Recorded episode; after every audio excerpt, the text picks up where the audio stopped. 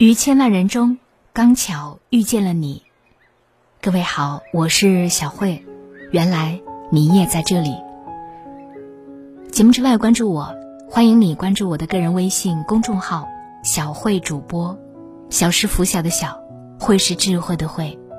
公众号里关注“小慧主播”。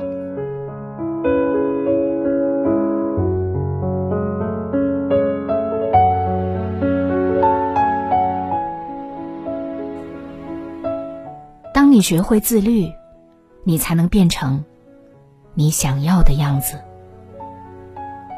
有一次，年近四十岁的作家铁凝去探望文坛泰斗冰心。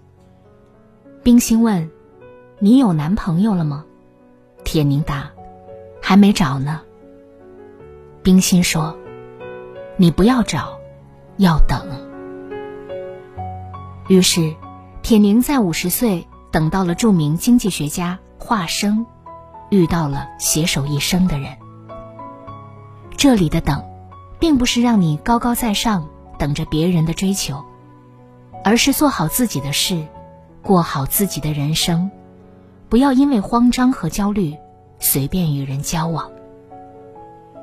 终有一天，岁月会赠予你合适的爱人。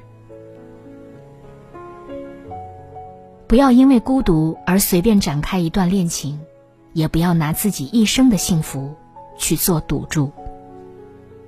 表姐今年三十多，每年过年回家都会被大姨安排好几场相亲。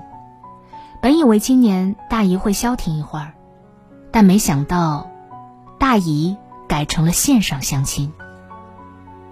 她从不拒绝相亲，但聊过之后觉得不喜欢，表姐绝不将就。大年初三，我去大姨家拜年，跟表姐相处了一天。终于理解了她。长辈们话家常的时候，表姐就把我带进她的房间，拿起茶盘，开始泡茶。房间不大，但是收拾的很温馨，有很多的书，很多的花，很多旅行的照片，也有很多的手工艺品和特色摆件。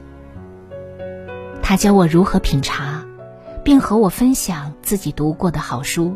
欣赏过的风景，看过的好电影，遇见的有趣的人和事。他整体状态非常松弛，一点儿也不焦虑，眼里有光，心中有天地。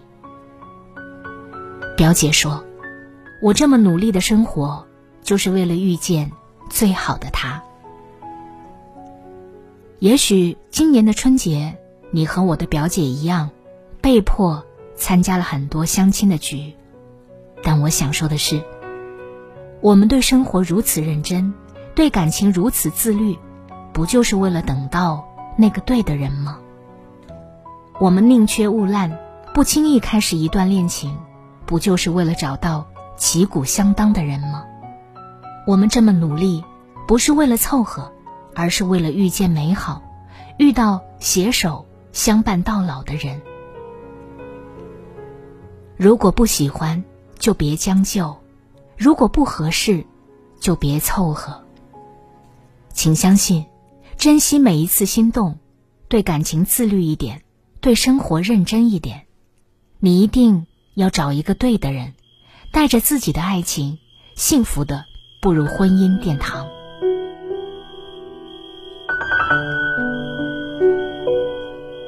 今年春节，我们初中微信同学群里。被艾特最多的同学是李欣，他去年凭借多条优秀的短视频，成为了当地家喻户晓的小明星。班长在群里说：“我们只看到他突然的成功，却不知道他付出了多少。这些年，他严于律己，不抽烟，不喝酒，不聚会，专门做事业，每天在街头采访十位路人，每天写一篇长文，每天。”坚持更新视频，一年三百六十五天，从未间断过。我们为了去寻找街头最美的面孔，他不断行走。微信运动步数排名第一的，永远是他。为了呈现最打动人的镜头，他没日没夜的拍摄、剪片，凌晨睡觉是常有的事。正因为他的认真付出，才将我们这座城市的故事讲得如此生动迷人。他说，在这个过程里，他也迷茫过、自我怀疑过，但是咬咬牙就坚持下来了。现在只觉得是享受。作家严歌苓曾说：“我当过兵，对自己有纪律要求。当你懂得自律，那些困难。”便不算什么。他也是这么自我要求的，每天四五点起床写作，坚持五六个小时。无论写作和工作多么繁忙，他都会坚持游泳和跑步。即使在等待朋友会面的间隙，也会做上一组平板支撑。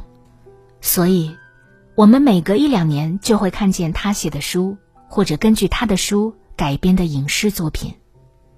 所有优秀的背后，都是苦行僧般的自律。加拿大有一部短片叫《人生最后十年》，让人很受触动。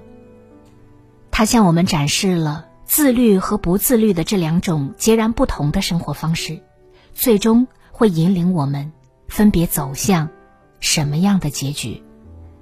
在人生的最后十年，有人穿自己的运动鞋骑自行车看风景。有人只能穿病房的拖鞋，与轮椅为伴；有人身体健康，四处旅行；有人被疾病缠身，每天吃药；有人与后辈共享天伦之乐；有人病入膏肓，只能被人照顾；有人与爱人谈笑风生，快乐幸福；有人只能被爱人照顾，双方受累。运动不运动，自律不自律。人生真的不同。自律的人生难在坚持，当坚持变成习惯，一切就会简单很多。俗话说：“不自律的人样子老，自律的人老样子。”不要酒足饭饱就睡觉，不要熬夜通宵玩纸牌，不要浪费时间在无用的事情上。你可以陪家人聊天。时刻保持良好心态，你可以多多运动，保持身体的健康和轻盈。情感上的自律，能让我们遇见真正的爱情；学习上的自律，能让我们实现最初的梦想；身体上的自律，能让我们拥有健朗的体魄。自律虽然很辛苦，但它会还给你滚烫自由的人生。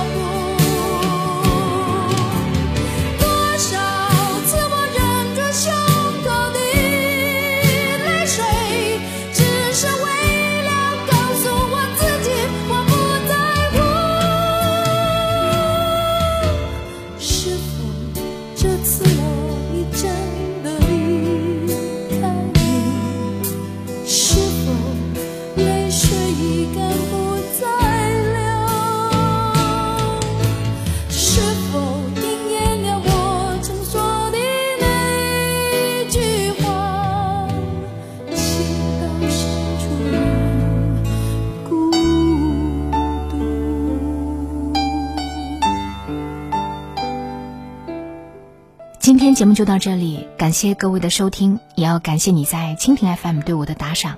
节目之外联系我，欢迎关注我的个人微信公众号“小慧主播”。我们下期再见。